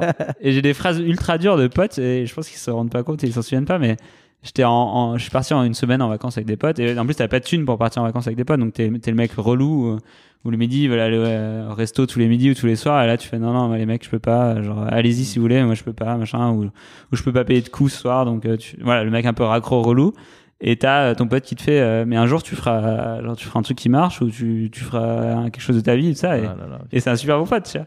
Et, Il se rendait pas compte de la violence en fait. Ouais, il mais en essayait fait, de t'aider, en fait, il t'aidait pas du tout. et- et ouais, et peut-être qu'ils essayent de te raisonner. En fait, ils, Ouais. ils sont comme toi et ils, ont, ils sont avec euh, leur bâton au milieu des déserts et où ils te voient avec ton bâton au milieu des déserts et ils se disent, euh, mais le mec, et en fait, il y a des gens, il y a des gens qui, Va dans la cahute, quoi. Ouais, mais, mais à l'inverse, il y a des, il y a- il y a- genre, HEC entrepreneur, c'est une, une formation qui donne extrêmement confiance en toi. Mais du coup, il y a des mecs qui sont, euh, qui sont un peu perchés et qui sortent de ça avec un niveau de confiance en eux incroyable. Et du coup, ils vont euh, avec leur bâton euh, à toute vitesse dans le mur. Et, et il faut qu'il y ait des gens peut-être pour leur dire, bah là, tu vas dans le mur. Mais Mm. et à l'inverse, il y en a qui vont à toute vitesse dans le mur. En fait, tu penses qu'ils vont aller dans le mur et en fait, je sais pas, ils arrivent à voilà. Mais cette, cette notion de- d'incertitude, de solitude et de de pourquoi tu fais ça, à quel moment j'arrête, à quel moment je continue, elle est inhérente à la vie d'entrepreneur. Et, euh, et c'est là que tu fais la différence. Donc du coup, là, tu as, ton t'as ton produit, on va dire, euh, euh, à destination des, des, ques- des- des clients physiques. Euh, comment est-ce que ça se transforme? Donc voilà, du coup, de ce qu'on a fait euh, de manière très concrète, on a pris un Wix, donc c'est un espèce de Webflow euh, avant l'heure un peu moins bien fait, où on a fait un petit e-commerce à la con. On Euh, a Wix, c'est vraiment un site où tu peux faire ton site en 5 minutes sans Exactement. aucune base de code. euh, exactement, c'est du euh, du PowerPoint pour faire un site web. Exactement. Euh, et, et du coup, ce qu'on voulait pour tester le, le côté grand public, on a dit, ok, la techno, le jour, elle est parfaite, qu'est-ce qu'elle fait? Et donc, on a essayé de dire, ok, oublions les, les, les challenges techniques de la techno, de l'intelligence artificielle et ça. Le jour où, elle est parfaite, qu'est-ce qu'elle sait faire Quelles sont les fonctionnalités et la, la valeur, la proposition value euh, pour le client final. Et donc, euh, moi, je m'en souviens, j'ai dit à mon associé, euh, oublions les challenges techniques et dessinons le, produit idéal si on avait Aladdin et on pouvait il y a zéro challenge technique. Et donc on a fait ok à quoi ça sert à qui on le vend quels sont nos personnages et on a fait un très joli site web un peu bien designé euh, avec des jolies photos on avait fait un, un modèle 3D du, du boîtier en plastique à la con euh, avec un, un freelancer qu'on avait trouvé sur Upwork qui nous a coûté genre 200 euros donc euh, c'est Upwork c'est une espèce de marketplace de freelance où t'as des mecs en Inde en Biélorussie ou je sais pas quoi qui font tout Il y a ça, il y a Fiverr, c'est les mêmes. Voilà, pareil. c'est la même chose. De la, de la, de la, de la main-d'œuvre euh, plutôt qualifiée euh, dans des pays moins développés qui te permettent d'avoir un travail euh, de qualité correcte, Ouais. pas trop cher. Exactement. Après, ça demande beaucoup de supervision et tout ça, mais, mais quand tu es au tout début, c'est parfait pour commencer. Et donc, on a fait juste un très joli site euh, avec tout comme si le produit existait euh, et comme s'il était final. Et après, on, on a fait un peu de pub, on a envoyé un mail à David Flack Ouais. et à, à d'autres personnes. C'est ça qui a fait, c'est ça fait la diff. Exactement. et on leur a dit, bah, d'ailleurs, tu l'as pas acheté. Euh, Euh, J'avais pas d'appart. Comment Moi aussi j'étais un entrepreneur. Et donc on leur a dit achète le, ach- achetez ça et machin et on essaie de creuser et, et après on regardait bah, qui étaient les mecs qui achètent et tout ça. À ce moment-là, on a aussi euh, eu euh, 2000 euros de Facebook Ads qu'on nous a filé. Et donc on a mis 2000 euros sur Facebook Ads. Et là, euh, en fait, c'est super intéressant parce qu'on a, on a testé différents euh, personas, donc différents profils de gens. Et euh, on a vu qui achetait et qui achetait pas et qui ça nous coûtait moins cher d'acquérir et ça. Et donc notre top cible, c'était, euh, on les avait appelés les green gurus. Donc c'est des mecs passionnés d'énergie et de panneaux solaires et de machin. Comment tu l'avais pricé? Euh, je, je, je sais plus trop. décidé de ce prix? On voulait pas que ce soit trop peu cher. euh, on voulait pas que ce soit trop cher. Donc on avait fixé un truc à c'était 60 euros. Au doigt mouillé. Euh, ouais, pas mal le doigt mouillé. Et après on savait qu'on voulait itérer. Combien ça te coûtait ce truc à faire En théorie, ça devait nous coûter 10 balles produit euh, shippé. Et en réalité, à l'époque, ça nous coûtait 80 euros. Donc on perdait, euh, mais parce que c'était des ouais. protos qu'on faisait à la main euh, Hmm. par les petits frères de mon associé. Euh, et, et du coup, donc on vendait le truc tout, tout bien avec un joli boîtier rou- rouge et tout un peu designé par des, par des mecs et tout ça.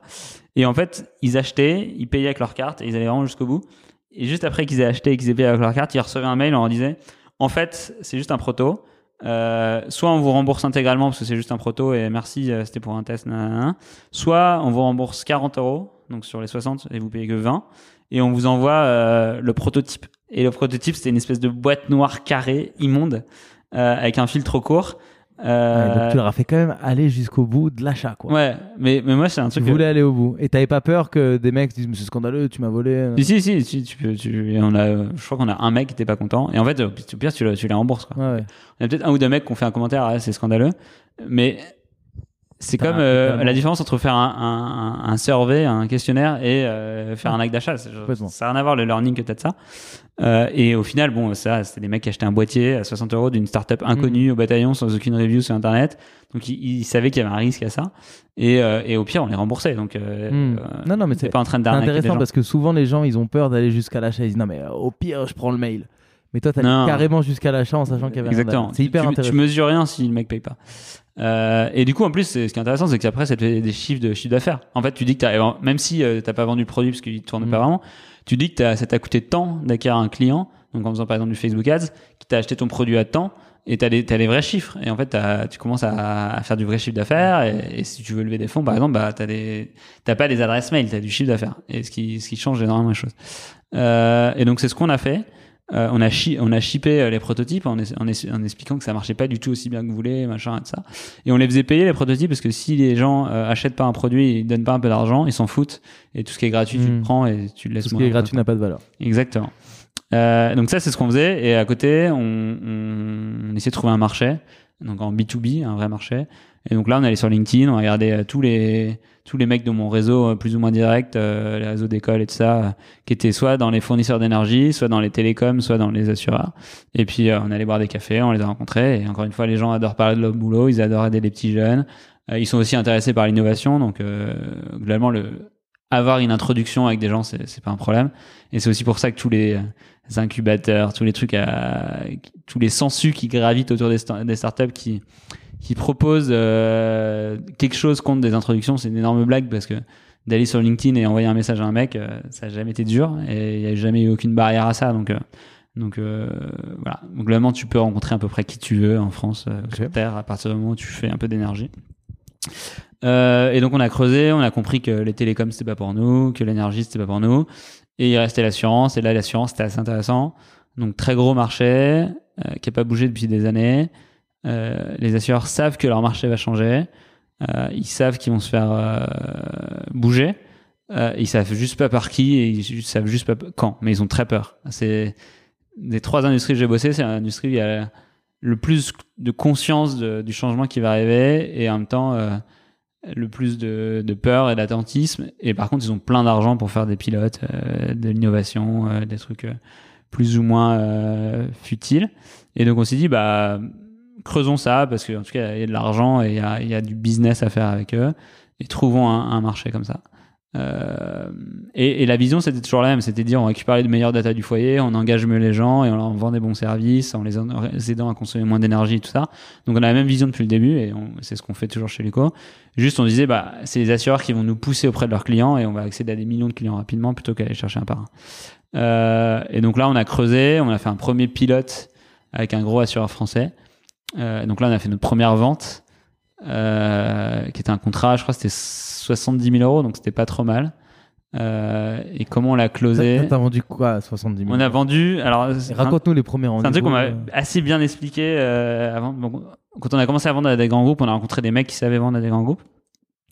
C'est qui des mecs qui savent vendre à des grands Ah, groupes je sais pas, c'est des, c'est des, des mecs qui ont fait des startups qui vendent à des grands groupes. C'est euh, peut-être des, des incubateurs, accélérateurs qui ont fait ça, mais des gens qui ont de l'expérience sur des ventes complexes euh, avec plusieurs interlocuteurs dans des, dans des organisations un peu protéiformes.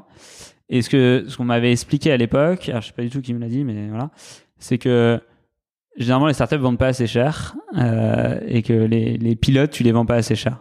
Euh, et donc nous on l'a vendu, on a essayé de le vendre cher. Alors, je- honnêtement, je sais pas si c'est cher hein, ce qu'on a vendu, mais du coup on voulait pas vendre des produits, on voulait vendre une mission de conseil stratégique sur l'IoT dans l'assurance euh, et on leur filait un IoT qui était le nôtre avec notre propre techno et tout ça. C'était ça votre légitimité à l'affaire C'est que vous, Bah vous non, on aviez n'avait pas, parce qu'on connaissait Ouais, rien mais, à mais comment, tu l'as vendé justement ton, ta Bah après, tu essayes d'être plus malin que ton client, donc euh, tu vas, tu vas lire des choses, euh, tu t'informes, tu comprends un peu mieux les technos. Si t'es un G, bah, tu, tu sais de quoi tu parles un peu. Et puis, tu essayes de, avec pas mal de bon sens et de rationnel et, et de capacité d'apprentissage, euh, de te construire un, un rationnel plus, plus fort. Et, et en fait, quand tu as un grand groupe où ça marche aussi par les investisseurs, en fait, tu papillonnes, tu vois plein de techno, tu vois plein d'innovations, les mecs sont submergés des quantités d'innovation, des trucs qui sont, sont sur le marché. Donc en fait, ils ont très peu de ils ont très peu de profondeur de, de compréhension d'un sujet précis. Donc c'est très facile d'être meilleur qu'eux, c'est très facile de mieux comprendre le sujet qu'eux. Alors il y a des choses que, que, que tu maîtrises pas, donc au premier rendez-vous commercial, bah, tu passes pour un guignol, mais, mais c'est pas grave, parce qu'en fait, tu as posé des questions, et Mm. si tu un bon commercial, tu sais que tu poses plus de questions que tu réponds des questions. Et donc après, bah, tu en rencontres un, tu en rencontres deux, tu en rencontres machin, et puis à la fin, euh, tu as vu tout le marché, tu as vu tous leurs confrères, euh, tu sais ce qu'ils cherchent, tu as les petits mots de le vocabulaire, et à la fin, tu es meilleur qu'eux, quoi.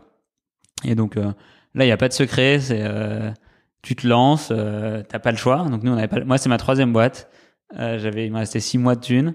Euh, marche. Et, et c'était ma réputation, quoi. C'était. Même pour toi, même. Ouais, c'était pour moi. C'était genre. euh, soit ça marchait, soit euh, je savais que c'est la- je- il y aurait pas de quatrième, quoi. Donc c'était soit ça, Sinon, c'est soit je, vas je chopais un CDI, dans- quoi, et soit je devenais VC, ou j'en sais rien, encore devenir VC avec, après trois échecs je sais pas, bah, je pense que j'aurais pu, mais mais mais c'était ça ou rien. Et après, après trois échecs, tu redeviens pas entrepreneur. Tu, tu fais une croix toute ta vie sur l'entrepreneuriat et tu dis c'est pas fait pour moi. Et puis t'es es frustré si t'as envie d'entrepreneur, mais c'était ça ou jamais. Donc, Donc euh, t'avais vraiment peur, ouais. T'avais t'avais peur de Ouais, faire une un- croix sur ce, honnêtement, cette un- carrière que tu pensais faite pour toi.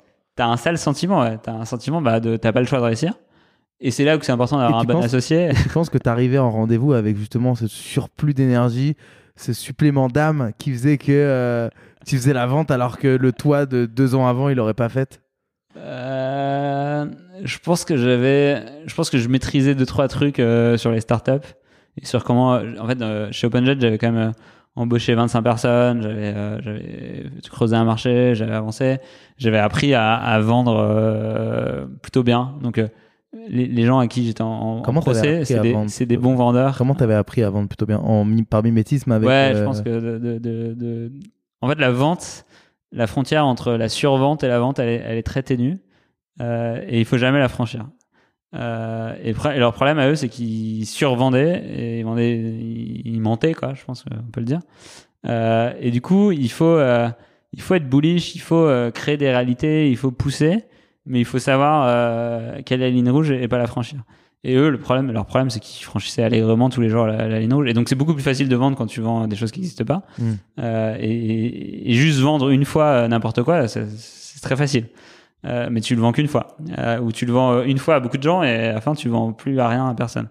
Donc, euh, c'est juste savoir mettre sa frontière et être très honnête avec soi-même et très, très bien dans ses baskets. Et savoir que, et c'est encore une fois, c'est construire une boîte sur le long terme. Donc, si tu construis une boîte sur le long terme, les ficelles et les raccourcis malhonnêtes, je pense que c'est- le bon mot, Tu les payes. tu les payes à un moment en fait. Il n'y a, pas- a de secret ni dans la vie, ni, ni, dans, ni, dans, ni dans, le- dans la carrière. Euh, tous les raccourcis euh, pas très clean, tu les payes. Euh, et tu les payes très cher. Et, tu les, et, et après, c'est un, c'est comme le boulet d'avoir un investisseur euh, non qualitatif ou de partir avec un corporate. Et bah, tes petits mensonges du début, tu les payes aussi. Euh, et donc, euh, t'as intérêt à en faire. Après, vendre un produit qui est pas encore dispo, mais tu sais que tu vas pouvoir l'avoir dispo, bah ça va. C'est après c'est où tu mets ta frontière.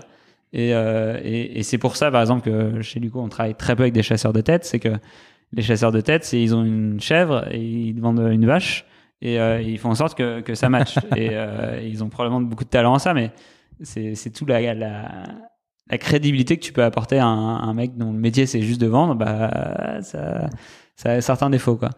Donc comment on a appris à, à vendre ouais sur l'expérience mimétisme et tout ça savoir aussi que tu connais rien à un sujet mais très vite tu peux être très bon sur ce sujet euh, et que le meilleur moyen c'est d'essayer de vendre et, et d'apprendre au fur et à Mm. mesure et savoir aussi que l'échec euh, bah, c'est juste tu vends pas quoi c'est pas grave bah c'est pas grave si tu vends pas longtemps t'es mort mais Ouais. mais mais bon voilà euh, je sais pas c'est comme la drague c'est comme plein de choses Tu vois ça comme un jeu. et Tu vois ça comme un jeu. et t'apprends euh, et donc voilà, donc on a pris ce premier contrat qui était, euh, qui est- pff, mais entre le go de ce premier contrat et, et la mise en place réelle, il s'est passé euh, 15 mois. Donc t'as le temps de mourir euh, 10 fois. euh, ouais, 10 15 fois. Et, et, et du coup, et c'était quand même l'assureur le plus digital et réactif d'Europe, quoi. Donc Tu euh, peux donner son nom? Non, je, Non, je- ok, ok. euh, après c'est pas très dur à trouver. Ça marche. Euh, et euh, du coup, on s'est dit bon bah voilà, si le meilleur ou entre guillemets le, le, le- ouais le meilleur du marché c'est ça, bah cette boîte on a le temps de mourir 50 fois et, euh, et le jour où on aura raison, bah, on sera mort et, et, juste c'est aussi ultra frustrant quoi parce que Hmm. euh, la vente c'est cool mais mais c'est c'est mieux quand ça marche et quand ça avance. Euh, et donc on, on on était face à un mur et on le savait quoi. Et et, et c'est là où le fait de de pas avoir le choix et de, trou- de devoir trouver une solution. En gros, c'est soit euh, on, on mourait lentement en allant vers le mur, et peut-être qu'un jour, on, voilà, mais c'était genre, euh, fallait vraiment ravaler tout son ego et, et être prêt à survivre pendant des années. Et, et c'est dur de monter une boîte, de quand on faire une boîte qui marche. Euh, soit on trouve autre chose, quoi. Et donc euh, là, tu te forces à trouver autre chose. Et, et nous, on, trouver autre chose, c'était euh, bah, remplacer nos clients. On trouvait que nos clients étaient mauvais. Bah, soyons meilleurs qu'eux. Alors c'est pas très naturel quand tu connais rien à l'assurance et que t'es Mhm. pas du milieu de l'assurance et tu te dis je vais faire du B2C donc le B2C c'est le pire truc à faire Euh, dans l'assurance où évidemment c'est une industrie super complexe euh, de l'extérieur c'est imbitable Euh, voilà, mais on s'est dit, bon, bah. Au final, tu avais déjà fait du B2C avec Good Food. Ouais, ouais, bien sûr. Eat Mais, first. mais c'était un choix de, de sortie Ouais. d'école euh, ignorant, euh, le, le premier B2C. Là, c'était faire du B2C en connaissance de cause. euh, ce qui est... Parce que généralement, tu sors d'école, tu fais un truc qui parle à toi, tu fais Ouais. du B2C, puis après, Pour des étudiants. Du tu te B2C rends- pour les étudiants. Exactement. Puis après, tu te rends compte que c'est compliqué, puis tu fais, tu fais du B2B. Et là, on retourne, on faisait du B2B vers le B2C, en fait, et, euh, et c'était conscient. Et euh, évidemment, c'était assez fou. Mais euh, très vite, on s'est dit, en fait, ouais, mais c'est fou, c'est dur et tout ça, mais au moins c'est clair. Au moins, on sait où on va, et après, c'est de l'exécution. Et, et moi, exécuter, je sais faire. et donc, une fois que tu sais où tu vas et que c'est dur, il faut juste arracher la gueule et, et aller plus vite que les autres et, exécuter comme une machine. En fait, c'est facile. Et c'était vachement plus drôle, en fait. À partir du moment où on a on n'avait pas de product market fit parce qu'on n'avait pas de product. Mais à partir du moment où on savait ce qu'on devait faire et dans quelle direction on devait aller, en fait, tout s'est enchaîné. Et, et Luco, il y a eu un avant. euh, J'aime pas le mot pivot parce que pour nous, on n'a pas changé de vision, mais euh, il y a un pivot commercial. Il y a eu un avant, un après. Et, et depuis que c'est l'après, tout va très très vite. Et, et- Et en- en direct, deux semaines, dès que t'as on- dit, OK, maintenant on va devenir une assurance, euh, il se passe quoi? Bah là, on est parti en levée de fonds en fait. Direct. euh, T'as dit, on devient une assurance. bah, mais on n'avait pas le quoi- choix. C'était quoi ton product market fit Il y avait rien, y avait euh, rien. ta première traction, l'équivalent de, On avait ta première vente avec Good Food Non, on on n'avait rien. On avait, euh, on avait, euh, je sais pas, on avait fait euh, 20 000 euros de chiffre d'affaires sur les boîtiers. Mhm. Donc on avait prouvé qu'on était capable d'exécuter plutôt très bien un truc très dur qui est du hardware et tout ça, Mhm. consumer machin. Donc on avait prouvé qu'on a exécuté ça proprement. Et, euh, pff, et après c'est Mais même pour vendre les premières assurances, il faut avoir un statut de courtier. Ouais, mais après, Ça, après on, a, à- on a fait, ouais. on a fait là, j'ai fait le bon élève et je me suis tapé le code des assurances. euh, je, je connaissais rien à l'assurance, hein, donc euh, j'ai lu le code des assurances. euh, j'ai, rencontré des milliers de mecs d'assurance. là, tu pars en levée Hmm. sans avoir fait un seul euro sur ce produit Ouais. d'assurance. Co- comment tu te dis, enfin, ça, ça va le faire? Pourquoi? T'as vu Alan qui commençait à avoir un peu de traction Tu t'es dit, il y a un truc dans l'assurance? Non, en fait, on se dit, on se dit qu'il y avait un gros sujet et qu'il y avait un, gros marché avec un gros problème. Et que ça allait être très dur, une très grosse barrière à l'entrée, une très grosse première marche à franchir. Et en gros, cette première marche, c'était la levée, euh, notamment, pas que, hein, après, faut exécuter comme des porcs. Mais, mais euh, c'était un truc très dur en entrée, euh, très réglementaire, très technique et tout ça. Mais en fait, c'était évident ce qu'il fallait faire. Donc, c'était dur, mais clair. Et du coup. euh, C'était quoi les plus gros challenges à cette levée du coup Parce que c'est la le- c'est rare de lever des fonds sans avoir de proof of concept ou. En fait, c'était assez intéressant parce que quand on allait voir des fonds, on était, je je suis un peu euh, serial entrepreneur ou repeat entrepreneur, sauf que la plupart des serial entrepreneurs, ils ont réussi leur boîte avant. Donc, euh, et c'est pour ça qu'ils arrivent à lever sur ce genre de business. Moi, je suis arrivé, je, je pense pas avoir échoué mes business avant, euh, voilà, mais j'ai pas, j'ai pas des succès, quoi. Donc, j'ai pas gagné euh, X millions d'euros Mm. sur mes business avant, et je, je pouvais pas dire, bah, pff, au pire, c'est pas grave, je, je mets quelques millions et, je joue avec ça. Euh, et donc, on était bah, énormément de potes VC. Ce qu'on veut, ce qu'on veut faire après la, la, série- la série à l'annonce, c'est faire une euh, The European Map of euh, VCs that passed on Luco. Et, et honnêtement, je, je peux recréer la, la, la European Map des VC parce que vraiment, on a vu euh, tous les VC de la planète. Euh, mais en fait, c'était dans mes, dans, dans mes savoir-faire parce qu'en fait, dans mes deux premières boîtes d'avant, bah, j'avais levé. Euh, j'ai failli être VC. Euh, voilà, j'ai Ok. j'étais à deux doigts d'être VC plusieurs fois dans ma vie. J'ai fait ça chez Rocket, j'ai fait ça chez OpenJet, j'ai fait ça chez Good Food. Donc après, et entrepreneur, c'est un métier, et ça j'en suis assez convaincu. C'est euh, entrepreneur tech, bah, c'est un métier avec plein de, plein de soft skills, plein de hard skills, c'est toujours la même chose. Euh, et donc juste, euh, c'était dur. Et, et, ça, on l'a closé à la force du bras. Genre, on a eu tous les tous les VC. on n'a eu aucun problème pour avoir des intros avec les VC, faire des partenaires meetings. On allait très très loin et ça. Et on avait une vision un peu chelou. On voulait pas juste faire une assurance digitale, une copycat de l'américain, tout ça. On voulait protéger les foyers avec du hardware, euh, avoir des données, éviter aux gens d'avoir des problèmes, avoir un modèle d'assurance transparent avec un impact social et ça. Donc on avait un modèle qui était méga compliqué. Et donc tous les mecs qu'on allait voir, ils étaient vous connaissez rien l'assurance, vous n'êtes pas du monde de l'assurance, c'est vachement compliqué ce que vous voulez faire. Comment vous allez exécuter ça? Il y a 10 000 briques à aligner, euh, vous y arrivez pas quoi. Euh, et on a eu, vu que c'est un très gros marché, tous les VC cherchent à investir dans ce marché, on a eu un énorme momentum au début, donc tous les mecs sont chauffés. On était une équipe un peu haute Parce à que Paris. tout le monde sait qu'il va se passer quelque chose sur ce marché. Tout le on monde cherche à, Ouais. à avoir quelque chose qui se passe dans ce marché. Et il y a très peu de gens qui arrivent à faire des chiffres euh, et qui marchent, et un truc un peu sain. Mais par contre, tous les VC cherchent euh, un truc. Euh, c'est en gros c'est la dernière grosse industrie à consumer qui a pas été digitalisée de manière caricaturale et euh, du coup tout le monde cherche. Euh, et donc ça on l'a senti, c'est un truc que j'ai senti très vite, c'est que le sujet était intéressant et que le sujet intéressait les, les VC et que c'était plus simple si tu étais sur un sujet vu comme un truc hot euh, à la mode euh, où là où il y avait un truc à faire que si tu es vu sur un Et truc donc c'était ça un peu ton proof of concept, c'était commencer à voir que tous les VC étaient intéressés, donc que tu touchais peut-être à quelque chose d'intéressant. C'est ça aussi qui t'a rassuré dans ce modèle euh, d'assurance finalement, que même pour toi, j'imagine, tu l'avais pas, en- tu savais pas si les gens étaient prêts. je pense qu'en effet, je pense que j'ai j'ai vachement réfléchi comme un VC. En gros, euh, et c'est pour ça qu'on a, par exemple, quand on vendait les technos, qu'on vendait ça aux assureurs, c'est qu'on s'est dit, gros marché, qui a pas bougé depuis des années, euh, avec une pain, les gens aiment pas. Et, euh, Tu pensais que ton truc d'IoT en plus pouvait t'apporter une. Ouais, mais on, on le pense toujours. ouais. ouais. Je- on, on- on le pense ouais. toujours et on en est convaincu. Et c'est pour ça qu'on pense qu'on a une chance de réussir, c'est qu'on prend pas le problème euh, et qu'on réussit plutôt mal. On prend pas le problème comme tout le monde en fait. Euh, et mais du coup, oui, on a, je pense, le fait de raisonner et de comprendre comment un VC marche et ce qu'il cherche, ça aide pas mal pour identifier les bonnes choses. Euh, je sais plus ce que je disais. Tu, bah, tu parlais justement de comment tu étais arrivé Ouais. sur ce marché, les premiers VC. Donc là, tu closes ta levée. Non, non, non, bah, ça c'est Attends, ça, c'est la belle histoire. ça. attends, attends. Non, non, on a, on, On avait un énorme momentum, tout le monde nous regarde, on est super chaud, tous les VC nous regardent et tout. Et après, quand t'as. Surtout à ce stade, euh, bah, les, les VC, c'est du feeling, c'est de, de l'irrationnel, c'est du machin. Donc quand il y a des gros mecs qui regardent, bah, tous les mecs regardent. Et puis quand il y a un gros mec qui dit en fait non, je regarde pas et ça m'intéresse plus, bah, plus personne ne regarde. D'accord. Donc euh, pendant, pendant cette hype euh, où tout le monde regardait, on a réussi à avoir Kima.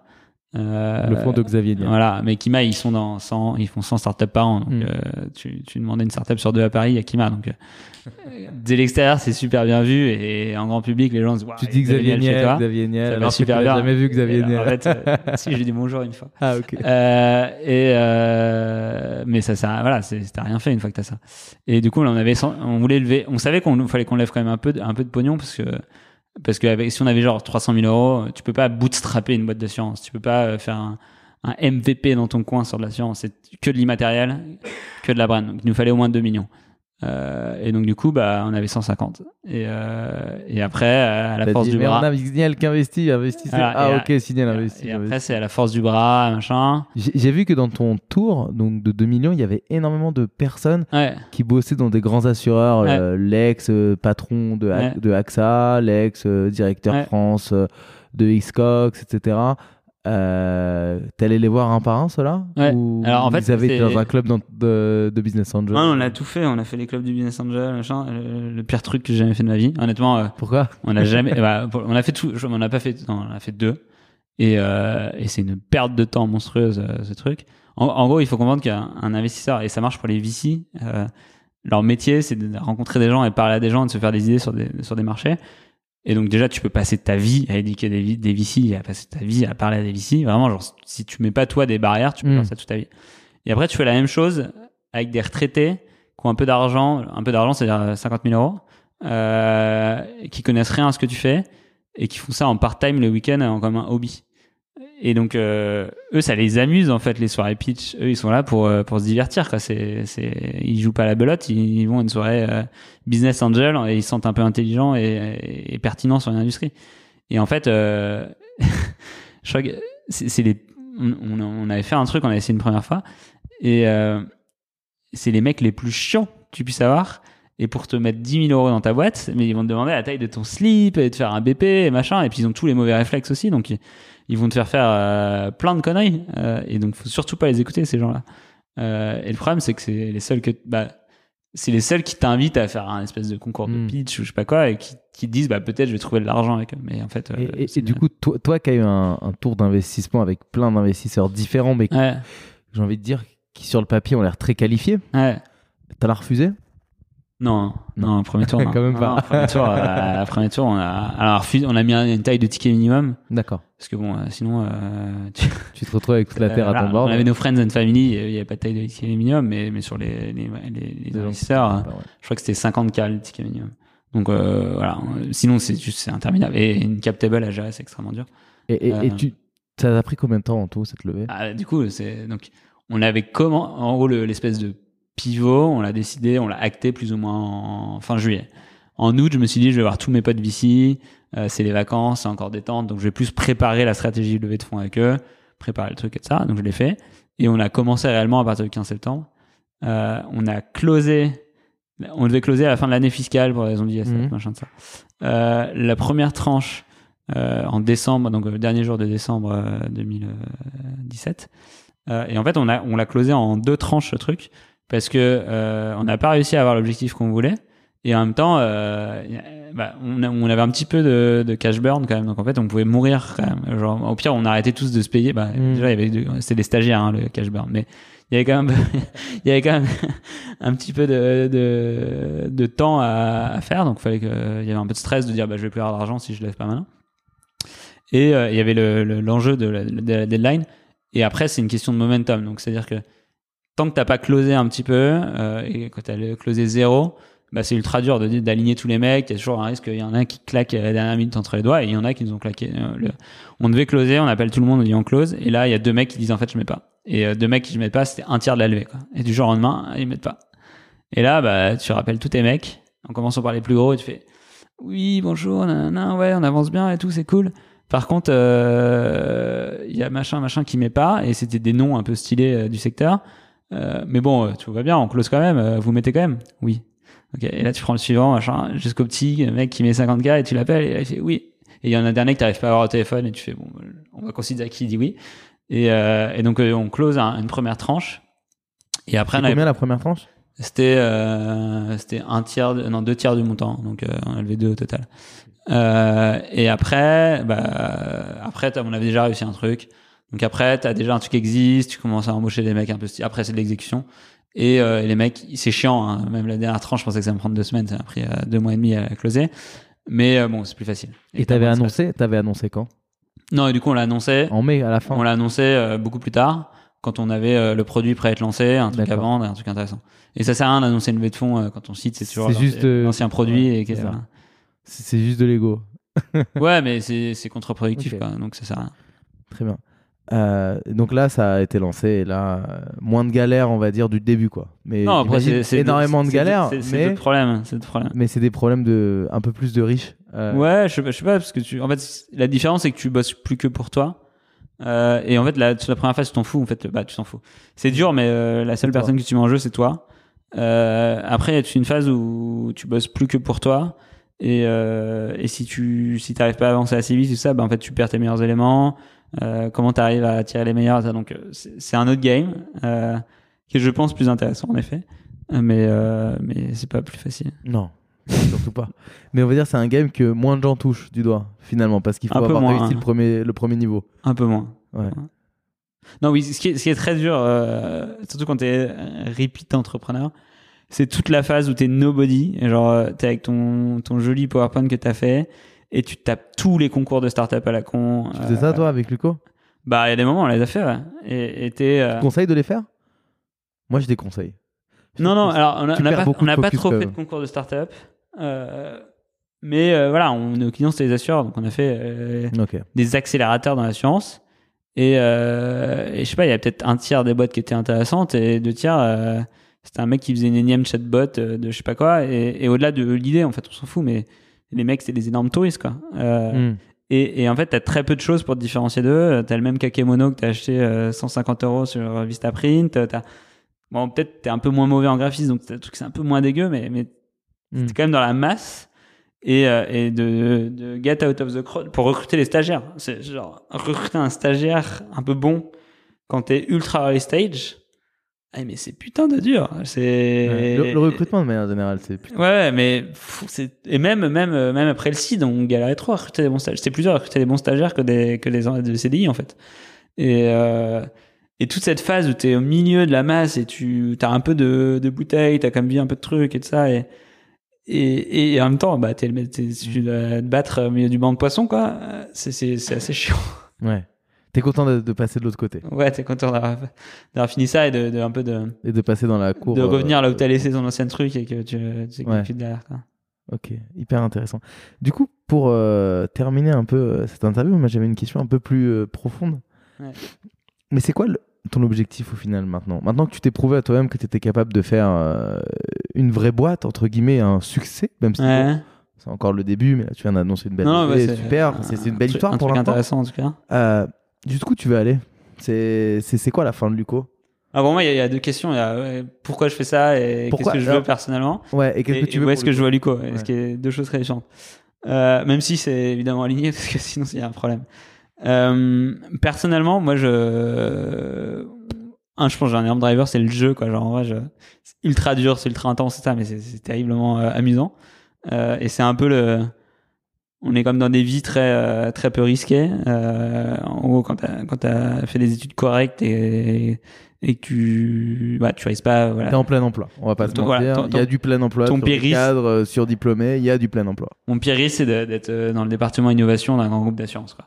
Euh, Et ça, c'est c'est c'est ma bottom line. Et si je tombe, c'est ça. Quoi. Donc, euh, Ça reste quand même pas mal. le, le risque est, est plutôt limité. Et du coup, euh, c'est un peu les derniers, genre euh, les aventuriers des temps modernes. C'est pour moi un des derniers trucs qui restent. Quoi. Euh, et du coup, euh, j'aurais du mal à me dire que ah, c'est dur, hein, mais mais en fait, tous ces moments-là, tu les choisis et tu sais pourquoi tu fais ça. Et, et ça, ça empêche pas que ça dure, mais c'est quand même euh, c'est un luxe de pouvoir faire ça et, et donc c'est fun et c'est sympa et donc y a un- je pense c'est une grosse partie de jeu Euh, et après il y a un truc plus profond et, plus important et qui est encore plus important quand tu vieillis un petit peu c'est euh, le sens et pourquoi tu fais ça.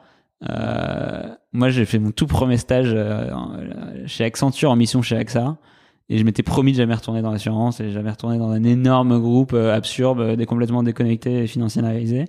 Et, et j'ai un, un rejet et limite une haine assez viscérale pour la financiarisation de l'économie dans les années 2000 où tout est perdu de sens à des kilomètres de ce que tu fais et de ça.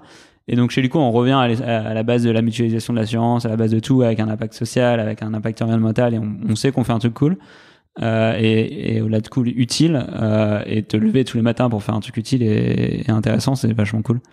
Euh, donc je pense c'est pourquoi je fais, bah, qu'est-ce que je cherche, pourquoi je fais ça. Et, euh, et le deuxième truc, c'est où est Luco dans, dans 10 ans, dans 15 ans, je sais rien. Moi, je, donc je, je me vois toujours, à- je me vois toujours chez Luco dans 10 ou 15 ans. On n'a pas du tout envie de vendre la boîte euh, euh, à un assureur ou un autre mec prochainement. On est à la frontière de trois énormes industries qui sont l'assurance, les télécoms et les utilities. Ces trois énormes industries qui ont beaucoup de mal à faire des produits qui engagent l'utilisateur, à de la simplicité, à des choses un peu un peu euh, actuelles, qui ont aussi des énormes crises euh, du travail en interne, donc à attirer les talents, à avoir des, des structures beaucoup plus ouvertes, avec beaucoup plus de liberté, de, de leadership, euh, d'ownership et compagnie. Euh, et donc on pense qu'on peut faire un, un, un empire, un empire, c'est pas le bon mot, mais mais euh, un truc massif et et, euh, et le leader européen de, de la boîte des services du foyer quoi. Et c'est ce qu'on veut faire.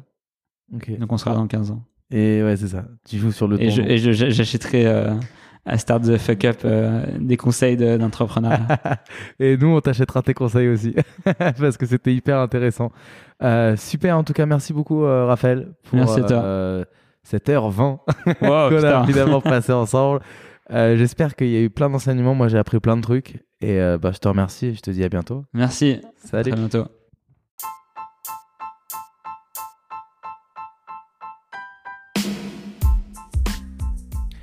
Si vous êtes arrivé jusqu'ici, c'est sûrement que l'épisode vous a plu. Merci de le partager autour de vous et de nous mettre une note 5 étoiles avec un joli commentaire. Ça va énormément nous aider à faire connaître le podcast.